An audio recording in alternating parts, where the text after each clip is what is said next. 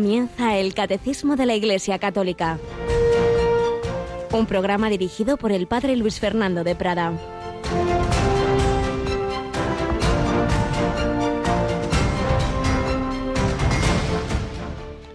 El Espíritu Santo vendrá sobre ti y la fuerza del Altísimo te cubrirá con su sombra. Por eso el santo que va a nacer será llamado Hijo de Dios.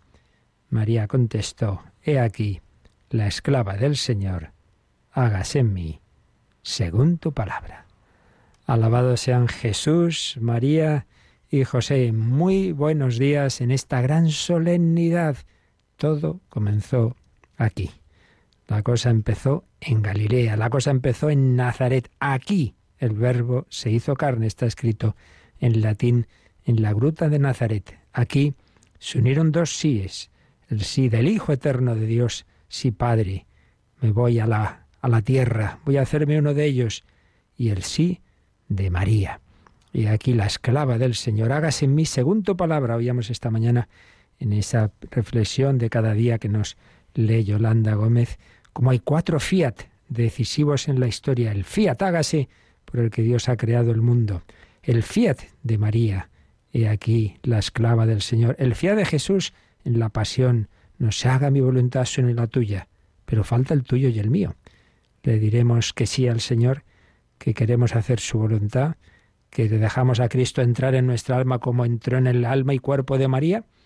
He aquí la esclava, he aquí el esclavo, o como preciosamente decía San Ildefonso de Toledo, quiero ser esclavo de la esclava de mi Señor día grande, solemnidad. Hoy la liturgia tiene, pues eso, el máximo rango del litúrgico que es la solemnidad, dos lecturas, gloria, credo. Solo le falta ser de precepto, no lo es, pero podría serlo, porque es el fundamento de la fe cristiana. ¿En qué cree el cristiano? En Dios, hombre, en Dios todas las religiones. No, no, lo fundamental de nuestra fe, en el Dios hecho carne, en el Verbo hecho carne, en Jesucristo, por el Espíritu Santo y el sí de María. Bueno, y sí ha dicho a venir aquí por la mañanita Mónica Martínez. Buenos días, Mónica. Muy buenos días, padre. Aquí estamos. Con alegría también Radio María en tantas personas que han dicho sí, desde nuestro querido fundador, fallecido hace cerca del año ya, Emanuele Ferrario, el padre Livio, y todos los que dieron el sí aquí en en Madrid, tanto sí es verdad que hacen posible que se siga extendiendo el mensaje del ángel, la buena noticia, qué maravilla, ¿eh? Es eh, para dar gracias a Dios por ello y también pedirle que cada día, en cada momento, en cada decisión que nos toque tomar, le digamos sí a Él. Así es. Y para hacerlo así, pues es importante renovar nuestra consagración a la Virgen María para que esto no sea nuestro, sino Radio de María. Y por eso cada 25 de marzo tenemos, y este año además por partida doble, como ahora os explicaremos, mm, hacemos una oración, todas las Radio Marías del mundo, renovando la consagración de la radio a la Virgen María. Obviamente el momento del sí en nuestra oración es el ángelus, por eso después del ángelus pues rezaremos esa oración, pero esta vez la cosa es mucho más gorda, porque donde todo pasó, donde dijo que sí María, nos vamos esta tarde en las ondas, Mónica. A las cuatro de la tarde nos vamos eh, volando hasta Nazaret para rezar el Santo Rosario desde allí. Fíjese, padre, qué bonito. Pues sí, claro que sí. Bueno, volando no como los ángeles se llevaron volando la casa de Nazaret a Loreto, ¿eh? sino a través de las ondas. Pues vamos a conectarnos todas las Radio Marías del mundo, qué bonito, sí, con Nazaret porque estamos en una peregrinación espiritual todo este año, y cada mes o dos meses eh, tenemos un rosario desde algún eh, lugar especialmente significativo, casi siempre santuarios marianos, y empezamos por el más importante, donde María dijo que sí, Nazaret. A las cuatro de la tarde, hora peninsular, tres por tanto en Canarias, rezamos el Santo Rosario en latín y en árabe, porque Allí hay cristianos que te queremos apoyar de lengua y raza árabe, pero de fe cristiana, que a veces nos hacemos líos pensando que los árabes son todos musulmanes, de ninguna manera. Los hay minoritarios, ciertamente, y lo pasan muy mal, y por eso razón de más para ayudarlos. Bueno, y también ya aprovechamos, Mónica, para decir que con mucho retraso por todos estos problemas de, las restricciones y de las normas de cada país han salido los horarios de las celebraciones del Papa. De momento, bueno, ya están en nuestra página web, quien quiere puede verlas. Lo que sí que ya anticipamos es lo de este domingo, que además afecta al horario de los ejercicios espirituales, ¿verdad? Sí, a las diez y media está prevista la misa del Santo Padre con lo cual la meditación de los ejercicios, la tanda de las 11 de la mañana, la vamos a retrasar un poquito más hasta las doce y media. Doce y media en lugar de Generación Esperanza, que se emitirá en otro momento, pues tenemos la meditación del Padre Benito. Acordaos, todas las mañanas a las once hoy también nos da una preciosa meditación, pero este domingo se tiene que retrasar porque a esa hora estaremos con la Santa Misa del Domingo de Ramos desde San Pedro del Vaticano. Es la primera celebración del Papa, a diez y media de la mañana, nueve y media en Canarias, y las demás ya podéis ver, como digo, en nuestra web los horarios, de todas maneras ya los iremos diciendo en los próximos días. Bueno, pues hoy vamos a interrumpir el relato de la conversión y de la vida cristiana de Carlos de Foucault con una pequeña leyenda muy adecuada para este tiempo, ya tocando la Semana Santa, la leyenda del petirrojo. Mónica, a ti que te gustan los animalitos, ¿tú sabías que hay una leyenda del petirrojo? No, no, pero voy a pues estar muy atenta. Te vas a enterar, vas a ver, vas a ver qué bonito.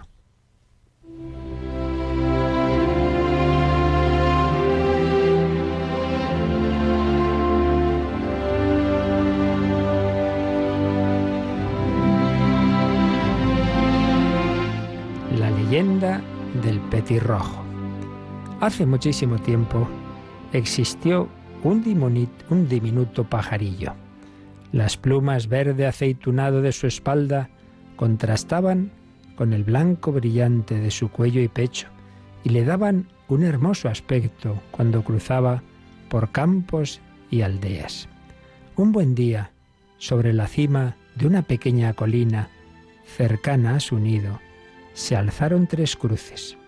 En ellas tres hombres sufrían el cruel tormento de la crucifixión. El pajarillo se acercó con esa curiosidad tímida de las aves. Era mediodía.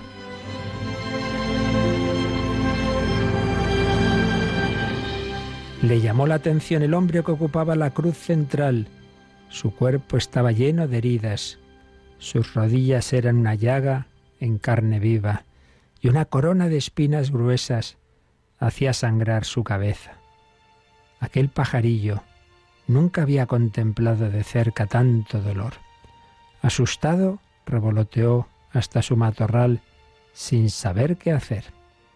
Después de pensar escondido entre la vegetación, se armó de valor. Las cosas no podían seguir como estaban. Era urgente hacer algo.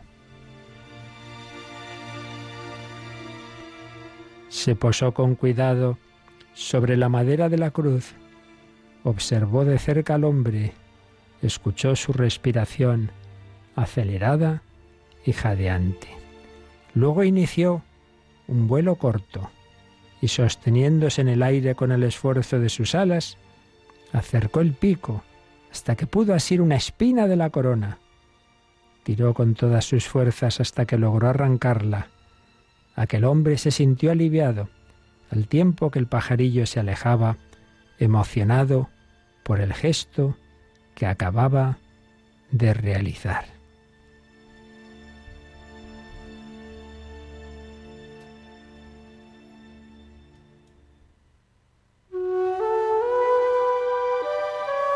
Dejó caer la espina bien lejos y volvió sus alas hacia la cruz con intención de arrancar otra de las espinas, y así lo hizo una y otra vez.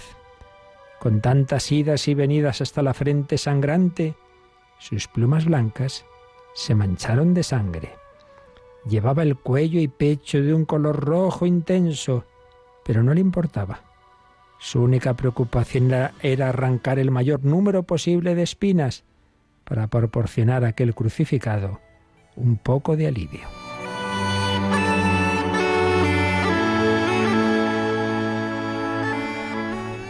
Poco después aquel hombre moría con una palabra de perdón para quienes le hacían sufrir y una mirada de agradecimiento hacia el pajarillo que no había escatimado esfuerzos para mitigar sus dolores.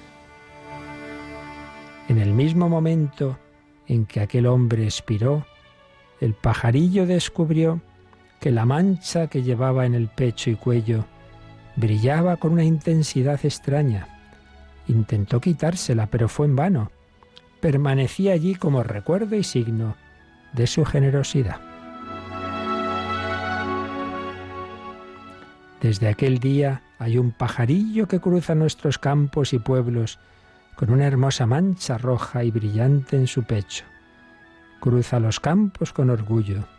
Sabe que lleva en sus plumas el recuerdo agradecido que le dejara para siempre alguien que murió en una cruz para que todos tuviéramos vida. Desde entonces todos lo llaman petirrojo, porque lleva su pecho marcado con color rojo.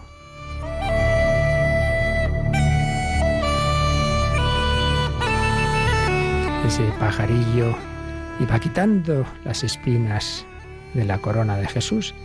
También nosotros estamos llamados a contemplar a Jesús, a agradecer su redención, a reparar quitando espinas, dando alegrías por los disgustos que le damos, reparando por nuestros pecados y los del mundo entero. Amar al amor no amado, amor de reparación, amor de agradecimiento. Él ha muerto por ti y por mí. ¿No vamos a ser agradecidos? Pues se lo pedimos a la Virgen María, que estaba ahí al pie de la cruz, con su corazón, con su mirada. También ella quitaba espinas, sino físicamente, sí espiritualmente, y así lo pedimos, que lo hagamos también todos nosotros.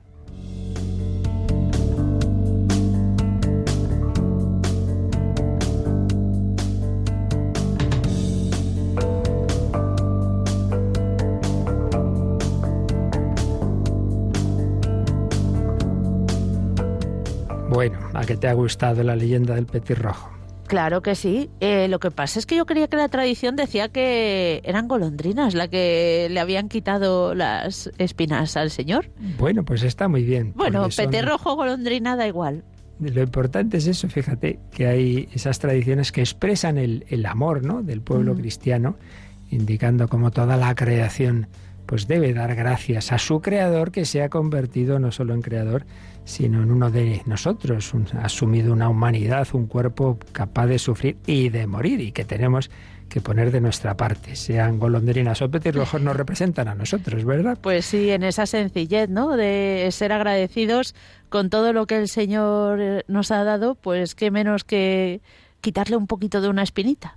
Así es. Y bueno, pues eso que nos ha dado se concreta, nos lo expresa y nos lo eh, digamos, lo concentra, lo concentra de una manera muy especial en los sacramentos, que es lo que estamos viendo.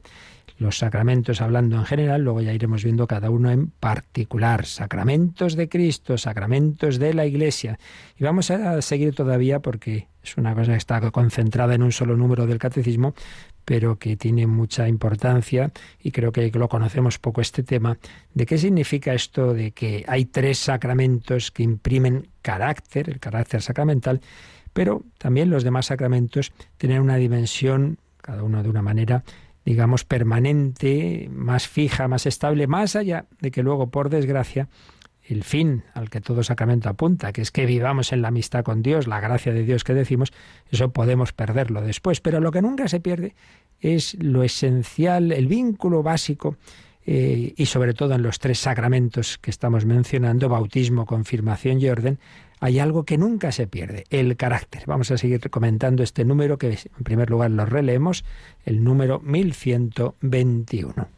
Los tres sacramentos del bautismo de la confirmación y del orden sacerdotal confieren, además de la gracia, un carácter sacramental o sello por el cual el cristiano participa del sacerdocio de Cristo y forma parte de la Iglesia según estados y funciones diversos.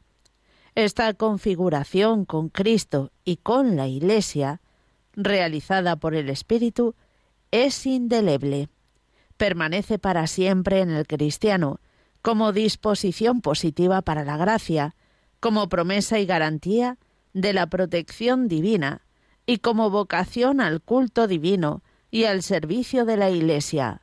Por tanto, estos sacramentos no pueden ser reiterados. Pues una síntesis muy apretada de lo que se ha ido desarrollando en la historia de la Iglesia desde los textos del Nuevo Testamento, la reflexión de los primeros autores de la Iglesia que llamamos los santos padres, los teólogos medievales, luego, pues como en otros temas ha ocurrido, cuando estas cosas son negadas, pero bueno, fueron negadas ya en parte en tiempos de San Agustín, veremos la importancia de la reflexión del gran santo de Hipona, de San Agustín, pero luego los teólogos medievales y luego cuando es negado también en la, en la Reforma protestante por Lutero, pues la respuesta del Concilio de Trento. De hecho, una de las frases que acabamos de leer en este número, esta configuración con Cristo y con la Iglesia realizada por el Espíritu es indeleble, aparece la cita del documento del Concilio de Trento. Y luego, pues los teólogos posteriores y, bueno, más o menos cómo se explican estas cosas. Siempre, lo hemos dicho aquí muchas veces, hay que distinguir lo que es seguro, lo que es el dato de fe y luego las explicaciones. Explicaciones, pues suele haber distintas, hay distintas tradiciones teológicas y no hay, no hay por qué contraponerlas. Los misterios son siempre tan grandes que las explicaciones que, quiero decir, las que están dentro de, lo aceptable por la doctrina de la Iglesia, suelen insistir unas en unos matices, otras en otros, y muchas veces, pues eso, cada una nos da un punto de, de la verdad. También, evidentemente, habrá cosas en que alguna se equivoque, pero no importa mucho. Lo fundamental siempre es el dato de fe. Que luego lo entendamos mejor o peor, bueno, pues para eso está la teología, para pensar, pero no es lo esencial. Lo esencial es eh, lo que yo necesito saber para mi vida cristiana. Y lo esencial que necesito saber para mi vida cristiana es que el Señor, el Señor, en los sacramentos, eh, ¿qué, hace en ellos? Pues por un lado, unirnos a Él. Lo principal siempre del sacramento es unirnos con Cristo, unirnos con Cristo. Pero en esa unión hay dos dimensiones, sobre todo en estos tres sacramentos. Algo que nunca se va a perder, aunque luego uno sea Judas, aunque uno sea parte del Señor, aunque luego uno viva en pecado. Mira, este es un mal hijo de esta familia, eh, hace cosas, cosas muy malas, todo lo que quieras, pero sigue siendo de esa familia. Siempre será hijo de sus padres, siempre habrá recibido esa herencia familiar, cultural, genética, ese lenguaje, todo eso. Eso siempre está ahí. Bueno, pues tú siempre has sido bautizado, siempre tienes esa señal de haber sido adoptado en la familia de Dios. Eres hijo de Dios. No vives como buen hijo de Dios. Eso es otra cosa. Pero el hijo pródigo seguía siendo hijo de su padre. Por tanto, ese carácter del bautismo, de la confirmación, has sido hecho hijo y no solo eso, sino llamado a dar testimonio y eres miembro de la iglesia, que luego no lo haces, al revés, puedes dar antitestimonio, pero ahí tienes esa capacitación que tú recibiste, este fue ordenado sacerdote válidamente, bueno, pues luego puede abandonarlo, puede hacer cosas malísimas, pero su alma siempre es un, esa, persona siempre es sacerdote. Y por eso hemos explicado que aunque uno no pueda ejercer el ministerio, lo ha abandonado, se lo han prohibido, etcétera, sin embargo, si se encuentra ante, un moribundo, por ejemplo, puede y debe darle la absolución, porque sigue siendo sacerdote para siempre. Y luego, en los demás casos, aunque no sea algo tan definitivo, tan estable, pero hay un vínculo más allá de, que se viva luego, ya digo, en esa, esa gracia de Dios, esa amistad con Dios, que es lo que busca todo sacramento. El caso clarísimo es el matrimonio. Han sido unidos por Cristo. Pues unidos están para siempre. Luego se pelearán, bueno, pues, pues muy mal, pero, pero la unión, el vínculo sigue ahí y así podríamos ir viendo en los demás sacramentos. Hay algo que permanece siempre y que nos invita, como dice también este 1121, es como una disposición positiva para la gracia, es decir, como que algo te está llamando a decir, venga, que tú eres hijo, vuelve a casa, lo que le pasó al hijo pródigo, pero si estaba mejor en casa. Hay algo en, la persona que ha recibido los sacramentos que, que tira de él, aunque en ese momento no esté en la amistad, en la vida de gracia, tira de él a volver a casa. Por otro lado, también el carácter nos habilita y nos empuja a dar culto a Dios. Ojo, ya hemos explicado que el culto cristiano no es simplemente hacer reverencias y decir oraciones, que también, pero mucho más, es que toda la vida se ofrece a Dios. Hay que dar culto a Dios en toda la vida ordinaria.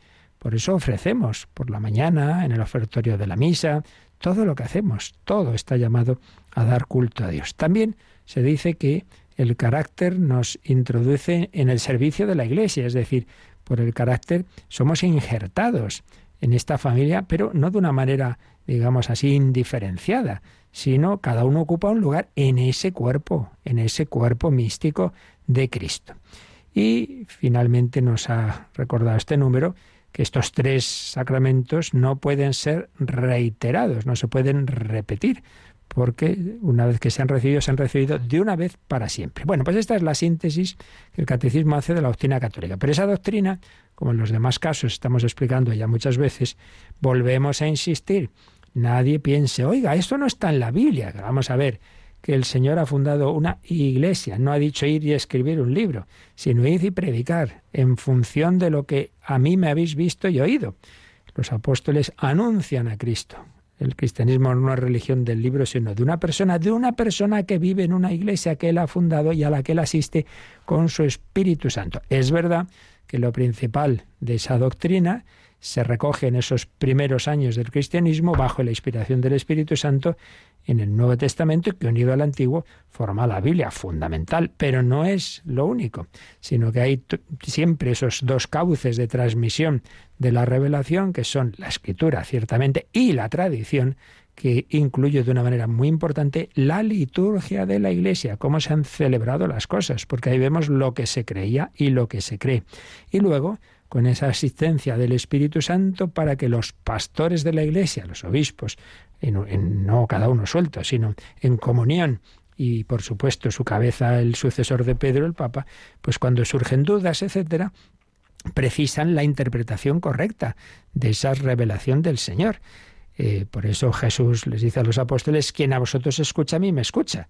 Y particularmente a San Pedro, lo que atares en la tierra, quedará atado en el cielo, etcétera. Pues bien, la reflexión teológica en cada punto suele seguir este camino. Primero ver eso si está en la escritura. Luego, en la tradición de la Iglesia, los santos padres, la liturgia, luego en las declaraciones de los, del magisterio de la Iglesia, concilios, papas, etcétera. Y luego, bueno, pues ya con todos estos datos se reflexiona sobre ello y se intenta, digamos, hacer una síntesis, una explicación, que ahí, como os decía antes, las explicaciones ya pueden ser diversas. Pues bien, así como intentando, intentando resumir en unos minutos eh, como podamos, lo esencial de toda esta síntesis teológica que aquí hemos visto en ese numerito del catecismo, pero que ahí están metidos de temas de, que durante 20 siglos se han ido pensando en ellos.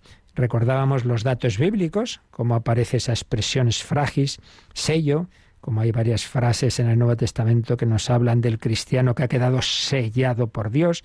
Recordemos solo esta frase de 2 Corintios 1:21 el Señor nos ungió, nos selló y ha puesto su espíritu como prenda en nuestros corazones, el sello.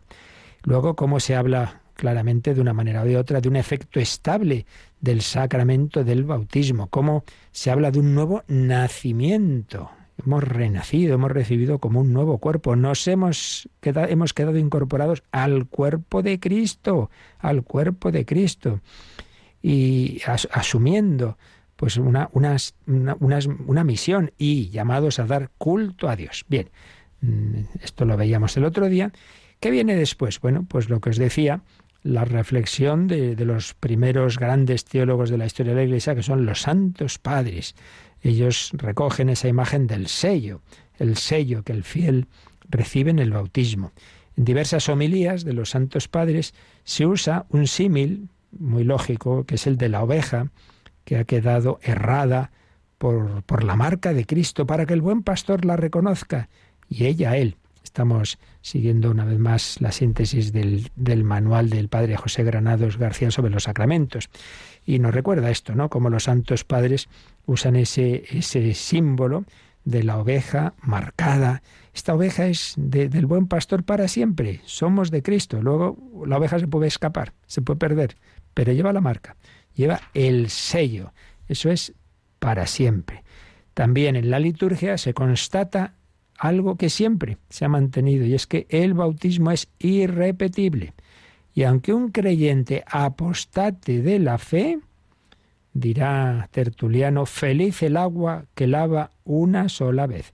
Si luego se arrepiente y vuelve, no hay que volverle a bautizar. Y aquí nos encontramos, como en tantos otros temas, con la importancia de la reflexión de San Agustín, que además se encuentra con que había algunas teorías, los donatistas y diversos grupos, que decían que, no, que cuando alguien se, se, se había separado de, de, la iglesia, pues que y luego volvía, etcétera, que había que que volverle a bautizar. Bueno, hay una serie de cismas, una serie de problemas, y ante todo eso San Agustín va a enseñar que no, que no, que los cismáticos no dejan de estar bautizados y que si regresan al redil, pues sí, habrá que poner una penitencia, pero no hay que volverles a bautizar. La huella del bautismo no desaparece, sí desaparece la caridad. Es decir, uno rompe la amistad con Dios, pues pierde esa, esa caridad. Al recibir el bautismo recibimos fe, esperanza y caridad. Por el pecado grave se pierde la caridad. Por el pecado contra la esperanza, la esperanza. Se puede llegar a perder la fe, pero no se pierde el algo. Ese algo es lo que se va a llamar el carácter, el carácter. Y San Agustín pues pone otra imagen. Dice que los soldados del Imperio Romano recibían en su cuerpo pues una especie de, de marca también, como un tatuaje que no se quitaba. Bueno, pues luego ese puede desertar, pero seguirá llevando la marca, la marca del imperio.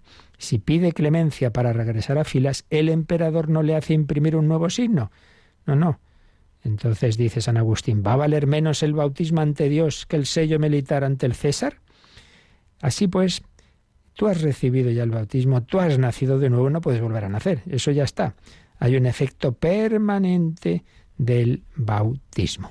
Y entonces, si viene un cristiano que ha sido bautizado en una comunidad herética o cismática, ¿hay que bautizarlo? No, no hay que bautizarlo. Si esa comunidad tiene la fe en la Santísima Trinidad, si ha bautizado, pues eso, con la fe eh, cristiana, pues ya está, ha sido bautizado. Más aún, más aún, si un sacerdote ordenado válidamente, pues se separa de la iglesia, es cismático, es cismático, y luego vuelve, algunos decían, pues hay que volverlos a, a ordenar, porque este se separó, pues se separó y hizo muy mal, pero no hay que volverle a ordenar, porque fue ordenado sacerdote, pues lo sigue siendo, lo sigue siendo. Y además, los sacramentos eh, que, él ha, ha administrado, pues son válidos, son válidos, porque, porque eso, él sí que era sacerdote ordenado válidamente. Dice San Agustín que, eh, y esto, fijaos, cuando a veces pensamos que todo esto del ecumenismo y tal es una cosa nueva del, siglo XX, del Vaticano II, que va, esto ya ocurría en este tema, porque San Agustín habla de esto, de cómo en comunidades separadas de la Iglesia hay sacramentos válidos y hay cosas que son válidas y que son buenas. Claro, les faltan otras, pero, pero no es un todo nada, sino que hay elementos positivos, pues igual que la Iglesia dice que en, las comunidades separadas de la Iglesia Católica hay, hay, sacramentos válidos, tienen aspectos que pueden vivir mejor, por supuesto, y lo harán sin duda muchas veces que algunos católicos. Así pues, San Agustín y en general los santos padres dejan esta herencia a la reflexión de los teólogos medievales, que, que hay un efecto indeleble de algunos sacramentos que no se pueden repetir que hay un nuevo nacimiento, que nos injerta en el cuerpo de Jesús por la maternidad de la Iglesia. Y que aunque no todos los autores mencionan un sello o un carácter, sí que tienen esta convicción, que hay una transformación radical del bautizado por incorporación a Jesús. El sacramento proporciona una nueva carne, como una nueva naturaleza, un efecto permanente del bautismo y confirmación, y también del orden sacerdotal, por el que los ministros adquieren la capacidad de engendrar en la fe. Bueno, pues esto va a ser recogido pues ya por la Edad Media, por, por grandes teólogos. Hay un teólogo curioso con la historia que tiene, que, que, alguna vez uno oye, ¿quién será ese? El pseudo Dionisio Areopagita. ¿Quién eres este? Pues resulta que este era un teólogo desconocido, la verdad es que no sabemos muy bien quién era, pero del siglo V del mundo oriental y que firmaba como Dionisio el Areopagita. En los Hechos de los Apóstoles aparece Cuando San Pablo predicó en, en, Atenas, en el Areópago, hubo un tal Dionisio que se convirtió. Entonces se pensó que este autor del siglo V, claro, en aquella época que había tan, en fin, que no es como ahora que tenemos todos los documentos bien guardaditos y tal, no, no, pues con toda la crisis del Imperio Romano y toda la, en fin, todo el desorden que hubo de y que no había los papeles que tenemos hoy día, pues se, se confundió y se pensó que era ese Dionisio, discípulo de San Pablo. Entonces se le dio mucha importancia a las obras de este buen señor del siglo V. Y claro, de eso nada, no era el Dionisio del siglo I, era un teólogo oriental. Pero el caso es que, claro, como se le dio mucha autoridad, influyó mucho su reflexión. Entonces tiene cosas muy interesantes, pero también estaba muy influido por la filosofía neoplatónica. Con lo cual, toda esa corriente siempre tiende a espiritualizar todo mucho, a dar poca importancia a lo material, al cuerpo, etcétera. Pero bueno, dicho eso, tiene aportaciones importantes, ¿no? Por ejemplo, él insiste en que el bautismo que transforma al cristiano es el que le, le capacita para dar culto a Dios, uno de los elementos que antes hemos dicho. Solo el que recibe el bautismo puede participar en la asamblea ordenada según diversos grados. También en ese planteamiento neoplatónico es muy importante eso de los distintos grados. Platón pues hablaba de las distintas eh, clases, digamos, o grupos de personas que forman una sociedad, pues también este Dionisio va a hablar de los distintos estados de vida en la Iglesia. Y también nos dice que la transformación bautismal pues implica como una iluminación, una luz, una luz que recibimos del Señor. Pues es verdad.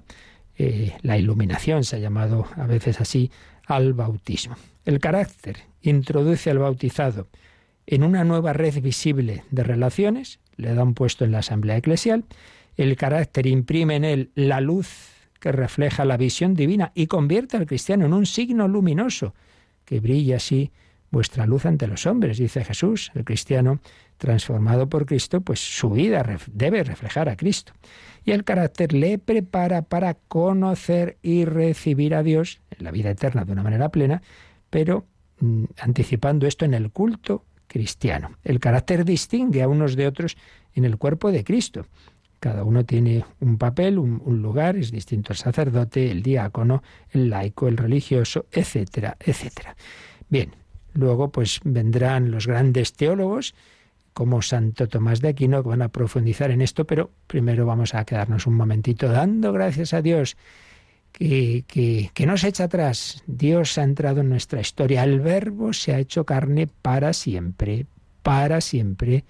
No rompe ese matrimonio que se produce en Cristo de la naturaleza divina y la humana. Para siempre el verbo se ha hecho carne, para siempre está desposado con la humanidad, para siempre. Gracias al sí de María y al sí de Jesús, eso no va a cambiar.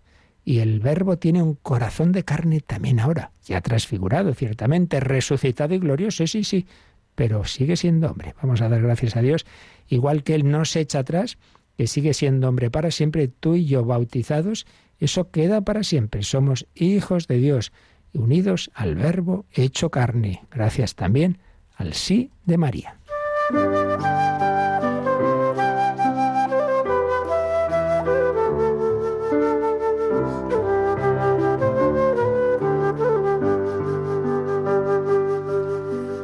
Comenzó a latir en el seno de María.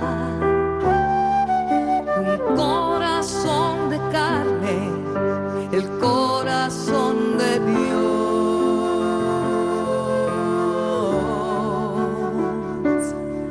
Es un corazón que goza cuando ríe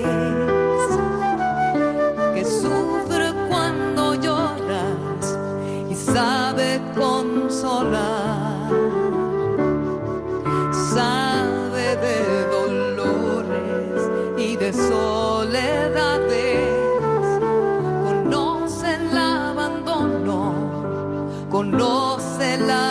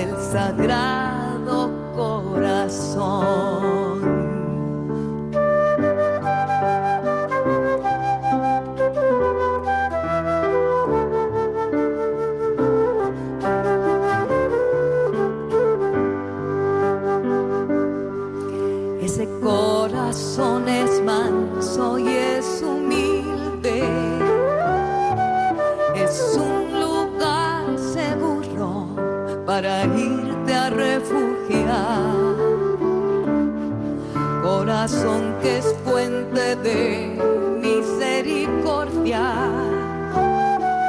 De amor hasta el extremo que late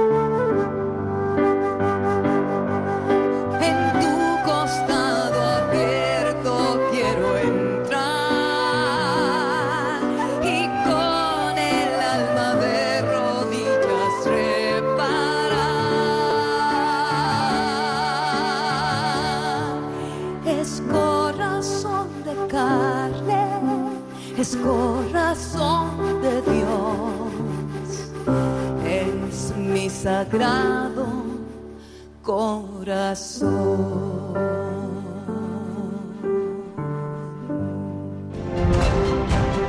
Conoce la doctrina católica.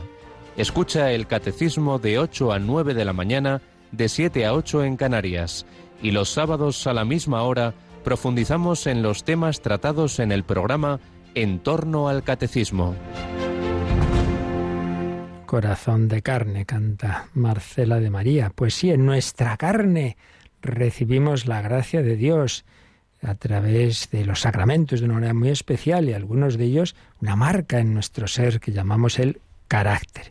En la Edad Media hay un- una especie de síntesis de lo que se iba reflexionando sobre este tema y hay una especie de definición que algunos autores llaman la definición magistral, muy bonita. Dice que el carácter es una imagen impresa en el alma que configura la Trinidad creada a la Trinidad creadora y recreadora. ¿Qué es eso de la Trinidad creada? El alma con sus tres potencias, memoria, entendimiento y voluntad. Mm, Esas potencias capaces de recordar, memoria, conocer, entendimiento y amar, voluntad al Padre, al Hijo y al Espíritu Santo. La Trinidad creada, nuestras potencias, eh, han quedado elevadas para poder a conocer, recordar y amar al Padre, al Hijo y al Espíritu Santo.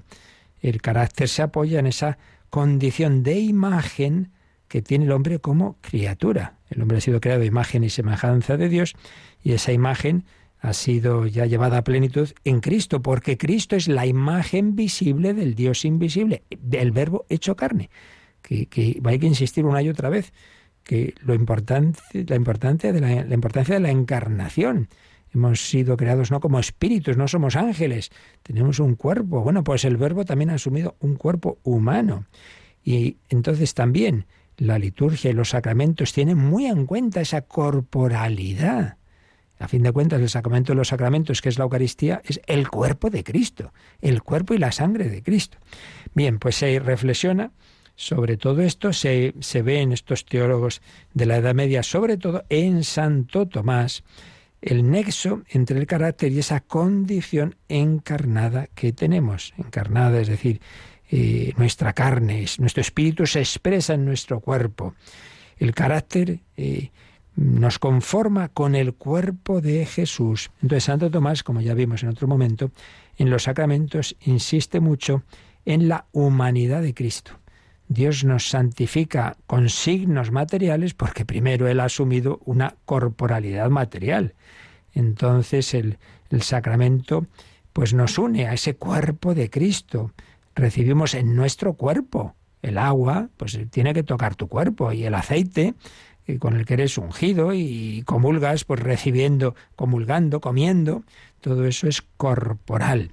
Entonces el creyente recibe la gracia espiritual de Dios, pero a través de, esa humanidad de Cristo que nos toca a través de la Iglesia y a través de, de aspectos materiales. Y lo impresionante es que así el creyente, el cristiano, se configura a Cristo, quedando convertido, por así decir, en persona sacramental. Algo así como el pan, el vino, el óleo han sido consagrados, el cristiano ha sido consagrado. Por supuesto el sacerdote ha sido consagrado. Ya no soy yo sin más. No, no. Es Cristo quien vive en mí. Pero por otro lado, el carácter siempre lleva a más. Tiene un carácter dinámico. Sí, ya lo he recibido, pero esto tiene que ir invadiendo toda mi psicología. Siempre ese fin, ese, esa plenitud, por supuesto, en la vida eterna, pero, decía Dionisio, con la importancia del culto a Dios en recibir en la, en la liturgia los dones de Dios y también en repartirlos a los demás.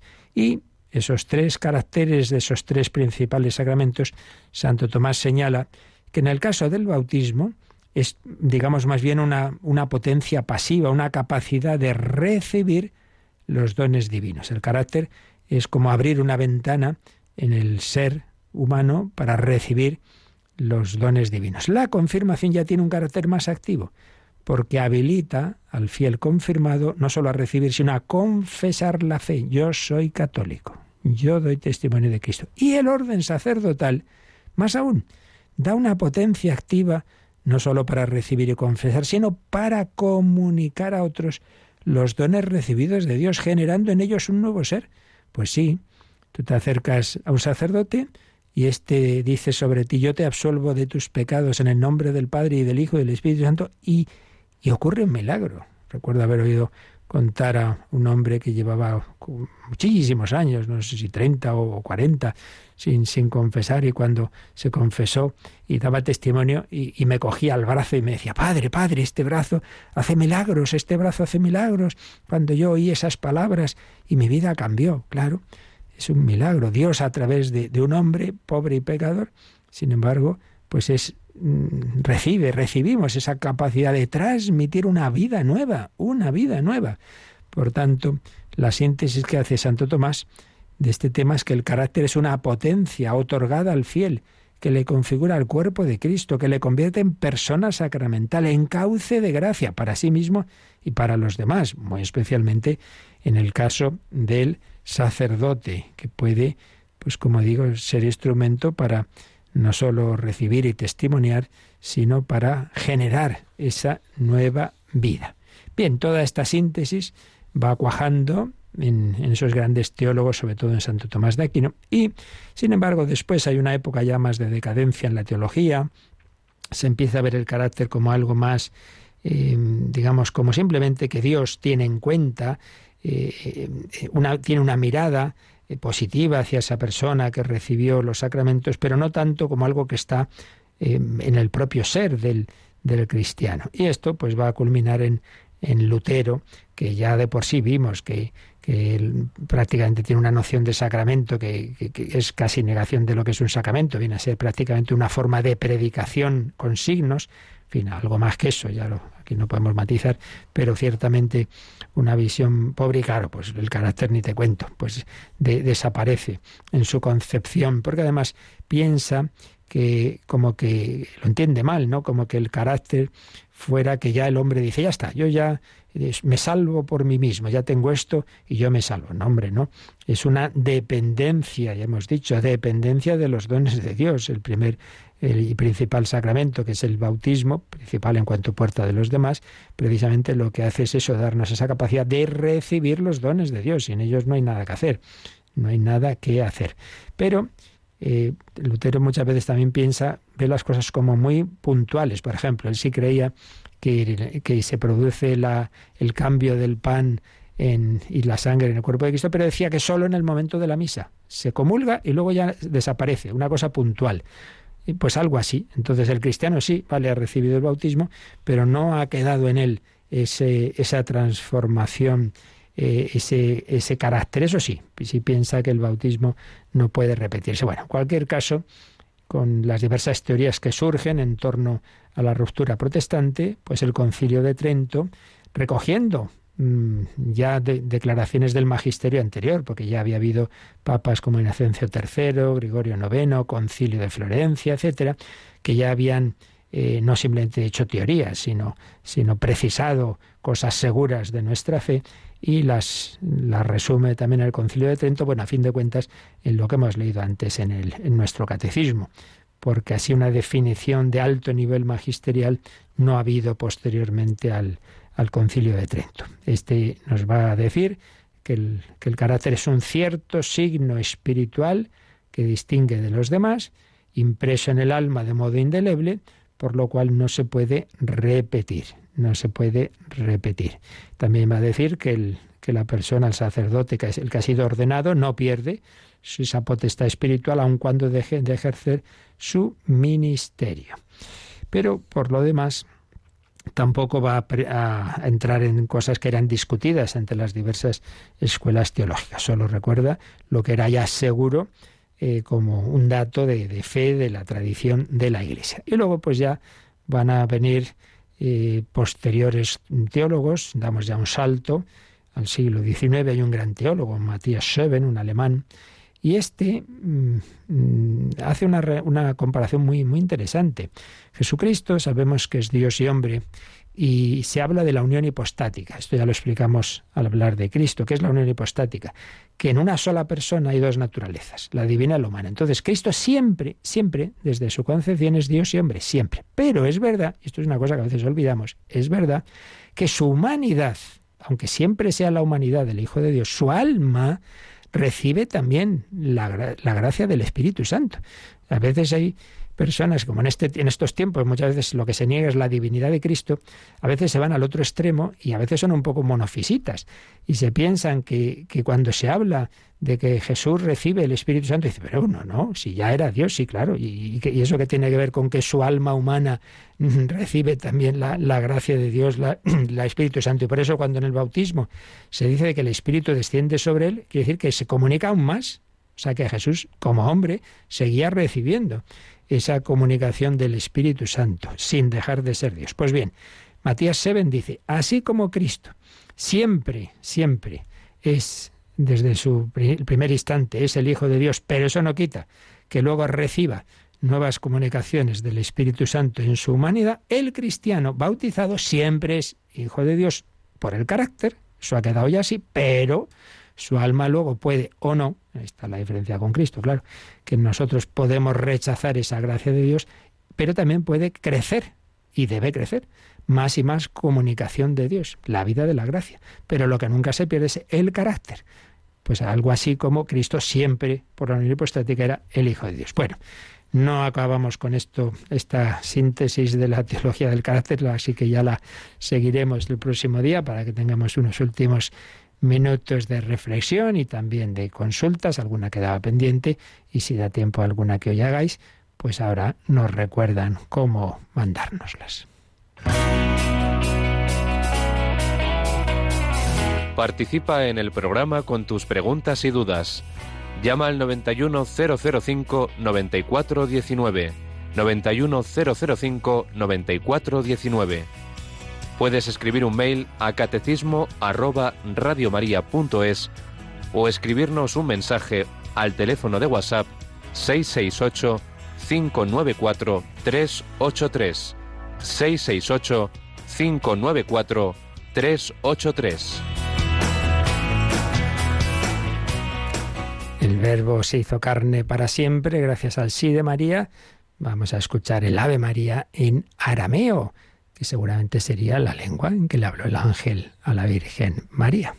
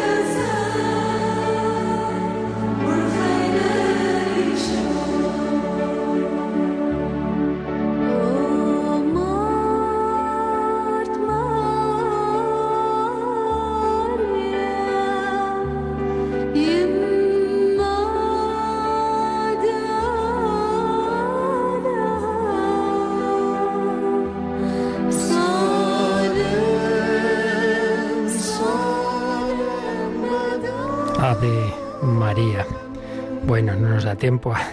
Últimamente se acumulan muchas preguntas. Tenía pendiente hacía ya algunos días, había escrito a un oyente muy simpático que se pregunta si tengo el don de la ubicuidad para estar en tantos sitios y programas. No, no, no hay tal don.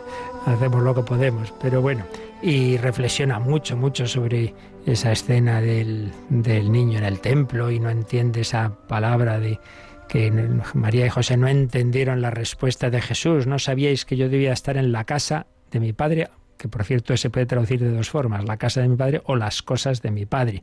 Bueno, no hay que dar tantas vueltas a, las cosas. Lo que ciertamente no significa es que ellos no sepan de quién es hijo. Lo sabe perfectamente. Es el hijo del eterno Padre. Pero eso no quiere decir que ya entiendan todo, porque sea el hijo del eterno Padre tiene que quedarse aquí sin avisar y tiene que estar aquí tres días dándonos este susto. Pues es lógico que no entendieran. Entonces, es, es bonito que, que, seamos conscientes de que tener fe, y más fe que María José nadie tiene, no quiere decir que entendamos. Creer no es entender, creer es fiarse. Y que siempre el misterio de Dios en el más santo, y la más santa es la Virgen María, nos supera. Siempre, siempre. Si no, no sería Dios. Si yo entiendo perfectamente a otro, pues entonces que no es Dios porque Dios es eterno, infinito, y nosotros somos criaturas muy limitaditas y por tanto nunca vamos a entender a Dios, y menos el misterio del Dios hecho carne. Creo que también alguien preguntaba explicar más lo de la unión hipostática. Es que eso, claro, lo explicamos durante varios días, en la medida de lo posible, cuando hablamos de la segunda parte del credo, ¿no? Sobre Jesucristo. Ahí hay que mirar esos números del catecismo cuando nos hablan de que Cristo es una única persona con dos naturalezas. Claro, eso lo expliqué en varias horas. En un minuto lo único que puedo decir es eso, hipóstasis, una palabra griega, que el significado final que, que asume la teología católica es persona. Entonces, así en dos palabras, digamos esto. ¿Quién viene por ahí? Viene Juan. ¿Y qué es Juan? Médico y abogado. Entonces, la pregunta quién, el sujeto, eso responde a la, esa es la persona. ¿Quién es? Quién. Pero ¿qué es? En el ejemplo es dos profesiones, ¿no? Médico y abogado. Pues bien, apliquemos esto a Jesús. ¿Quién viene por ahí? Es Jesús, es. ¿Y quién es Jesús? El Hijo de Dios, la segunda persona de la Trinidad. ¿Pero qué es Jesús? Dios y hombre. Es, tiene naturaleza divina y naturaleza humana, pero es una única persona, ¿eh? La segunda de la Trinidad. Pues bien, en Cristo se da esa unión en la persona. En una única persona hay dos naturalezas, como dos alas, como si yo cojo dos brazos, uno lo meto en un barril lleno de agua caliente y otro en, uno lleno de agua fría. Entonces, ¿tengo frío y calor? Sí. En el brazo derecho tengo calor, en el izquierdo tengo frío. Cristo es Dios y hombre. Entonces Cristo puede hacer milagros y puede morir. Es eterno y muere. Eh, sufre y no sufre. Depende en qué sentido, en qué naturaleza. Por eso también aprovecho, varios oyentes se arman un poco de lío, porque cuando rezamos el rosario, eh, el segundo misterio, el de la ascensión del Señor, el texto bíblico, el texto bíblico dice que el Señor fue elevado. Dicen, oiga, ¿cómo que fue elevado? Asciende él por su propia fuerza, a diferencia de la asunción, sí, claro, pero el texto bíblico se dice de las dos formas. A veces se dice que Cristo subió y en el credo así lo decimos, ascendió porque es Dios, pero también se dice fue elevado porque es hombre. Y entonces esto nos cuesta a veces entender. Que, el mismo Jesús, que es Dios, como hombre, igual que Jesús dice, yo he venido al mundo, yo, pero también dice, tanto amó Dios al mundo que envió a su único hijo. Las dos cosas son verdad. El Padre envía al Hijo, el Hijo depende del Padre y el Hijo, hecho hombre, como hombre, pues eso, lo que decía antes, es hombre. Entonces, en cuanto hombre, es, esa humanidad es elevada, elevada por Dios, por el Padre, por el Hijo y el Espíritu Santo. Entonces, el texto bíblico, varios de las expresiones, no, no me puedo entretener ahora a leeros todas, pero si en otro día lo haremos, eh, habla, y lo mismo la resurrección. Jesús resucitó, pero también se dice fue despertado, fue levantado por el Padre, porque es hombre. Entonces, en el mismo, en la misma persona, el brazo derecho, por hablar así, como es naturaleza divina, puede hacer las cosas por sí misma y el brazo izquierdo es limitado. Claro, claro. Entonces es, esa humanidad y esa humanidad necesita también ser llena del Espíritu Santo. Entonces, la unión hipostática es que en la misma persona se dan a la vez esas dos naturalezas, la divina y la humana, la divina eterna, infinita, sin límites, y la humana limitada, como todo lo humano. Por ahí va la cosa. Pero en fin, seguiremos porque porque estos son grandes misterios. En cualquier caso, siempre aconsejo ir a buscar estos puntos en el catecismo, que para eso lo explicamos, no para oírlo aquí sin más, sino para que lo leáis y lo meditéis, ¿vale? Y también quien quiera puede buscar en el podcast cuando explicábamos esto, porque además en el podcast de Radio María está puesto de qué se habla cada día. Entonces, si buscáis ahí, veréis cuando hablamos de Jesucristo, pues todo esto de la naturaleza divina, la humana, la unión hipostática, etcétera. Bueno, lo importante no es que lo entendamos todo, sino que vivamos en fidelidad al Señor. Para eso pedimos su bendición. Yo recuerdo que hoy un rosario súper especial desde Nazaret, desde Nazaret, Rosario Mundial de Radio María a las 4 de la tarde Tres en Canarias. La bendición de Dios Todopoderoso, Padre, Hijo y Espíritu Santo, descienda sobre vosotros. Alabado sea Jesucristo.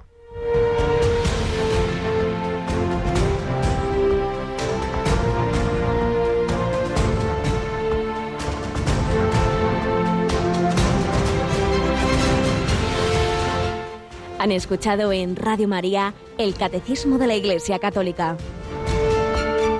un programa dirigido por el Padre Luis Fernando de Prada.